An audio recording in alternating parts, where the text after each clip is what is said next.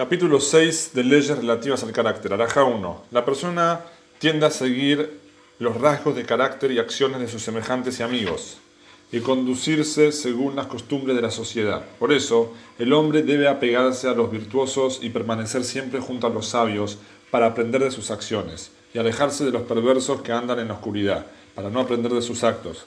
Es lo que dice Shlomo, quien ande con los sabios se hará sabio, quien se junte con los necios sufrirá. Y expone dichoso el hombre. Trae el paréntesis que nos sigue el consejo de los perversos.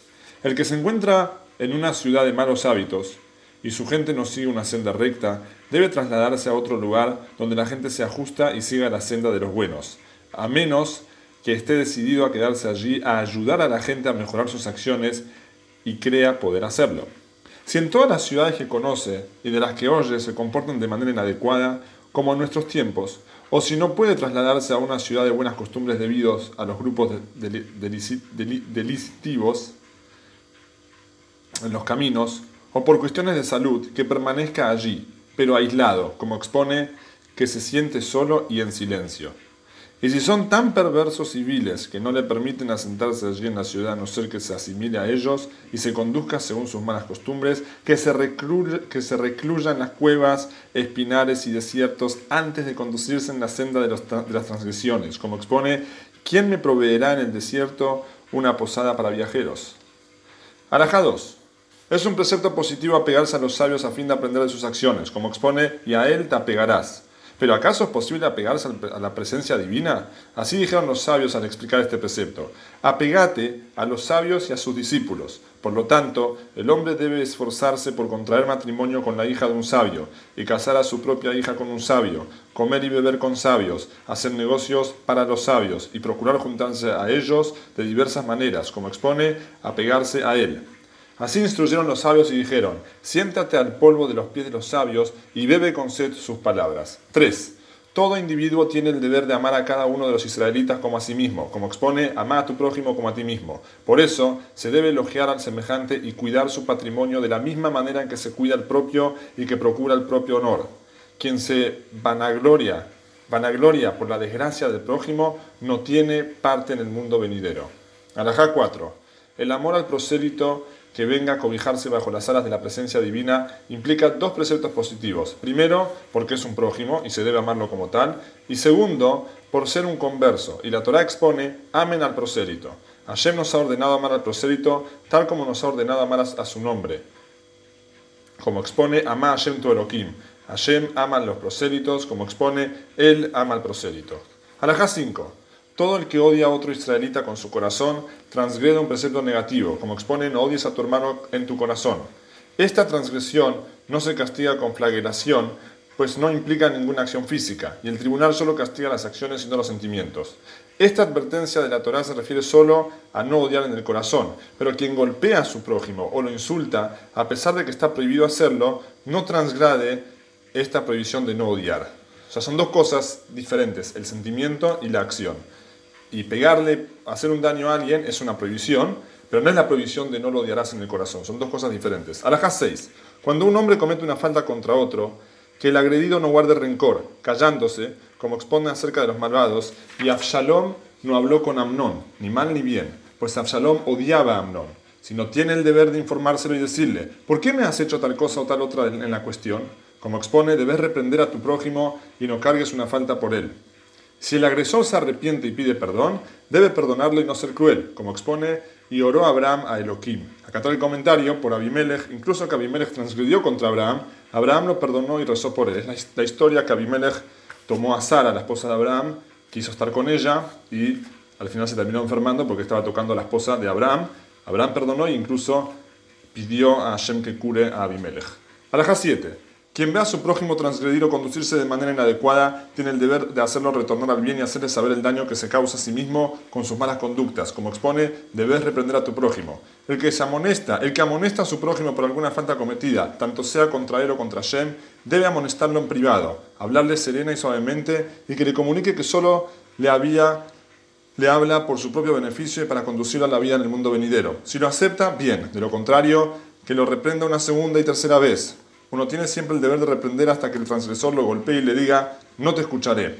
El que tenga la posibilidad de amonestar a su semejante y no lo hace, será castigado por todas las faltas que aquel cometa, pues todo pudo haberlo amonestado, pues pudo haberlo amonestado, y tal vez haber evitado que cometa tales transgresiones, y no lo hizo.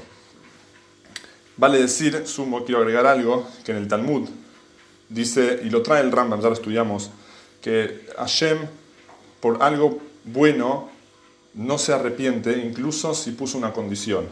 Y el Talmud dice que hubo una sola excepción en la cual Hashem, a pesar de que, eh, por decir, prometió que pase algo bueno, lo, lo revirtió. Fue a no castigar a los tzadikim en la destrucción del templo, porque eran tzadikim, pero al final Hashem lo revirtió porque ellos no reprocharon a los otros Yehudim. Alaja 8. Quien reprenda a su prójimo por primera vez no debe hablarle severamente hasta avergonzarlo. Como expone, no cargues una falta por él. Así dijeron los sabios.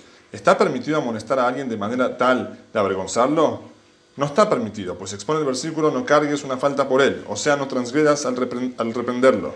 De ello se deriva que está prohibido avergonzar a otro israelita y más aún públicamente.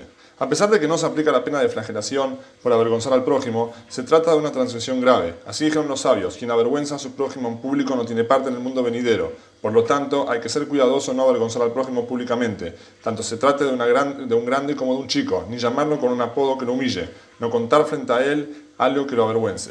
¿De qué caso se trata de las transgresiones relativas a las relaciones entre las personas? Pero en cuestiones espirituales, si el individuo no se arrepiente en privado, se lo avergüenza y se da a conocer su falta públicamente, se lo agravia, se lo desprecia y se lo maldice por la gravedad del asunto hasta que retorna al bien, como hacían todos los profetas de Israel. Alajá 9. Si alguien fue injuriado por un semejante, y el injuriado no quiere amonestarlo, ni decirle nada en virtud de que el ofensor es una persona de escaso entendimiento o de que tiene sus facultades mentales alteradas, y en cambio lo perdona en su corazón y no le guarda rencor ni lo reprende, semejante actitud constituye un rasgo de piedad. Lo que la Torah exige es evitar el rencor. Alajá 10. Es obligatorio ser sumamente cuidadoso en el trato de los huérfanos y las viudas, debido a su espíritu sumamente habitado y su ánimo decaído. Por más que sean acaudelados, debemos ser cuidadosos con ellos, aun si se trata de la viuda y huérfanos de un rey. Como expone, no afligen a las viudas ni a los huérfanos. ¿Cómo hay que comportarse para con ellos? Hay que hablarles con ternura y tratarlos respetuosamente. No se debe afligirlos con trabajo agobiantes ni mortificarlos con palabras duras, y se debe velar por su patrimonio más que por el propio.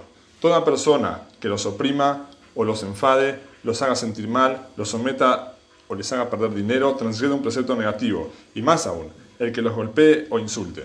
Si bien esta transgresión no es, una, no, es punible con flagelación, el castigo está explícito en la Torá. Está escrito, y con gran furia mataré a ustedes a espada.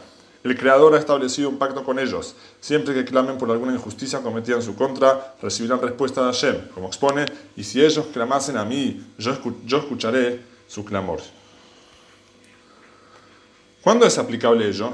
Cuando los oprime por su propia conveniencia pero un maestro tiene permitido ser severo con ellos para enseñarles Torah o un oficio, o para encaminarlos en la senda recta. De todos modos, que no los trate de la misma forma que los demás, sino debe hacer una diferencia y encaminarlos con serenidad, gran misericordia y respeto, pues Hashem luchará por las, por las, por las contenidas contiendas de ellos, tanto el huérfano de padre como el huérfano de madre. ¿Y hasta cuándo son denominados huérfanos con respecto a esto? Hasta que no necesiten de un adulto en quien apoyarse ni que los instruya, ni que se ocupe de ellos, sino puedan satisfacer todas sus necesidades por su propia cuenta como cualquier adulto.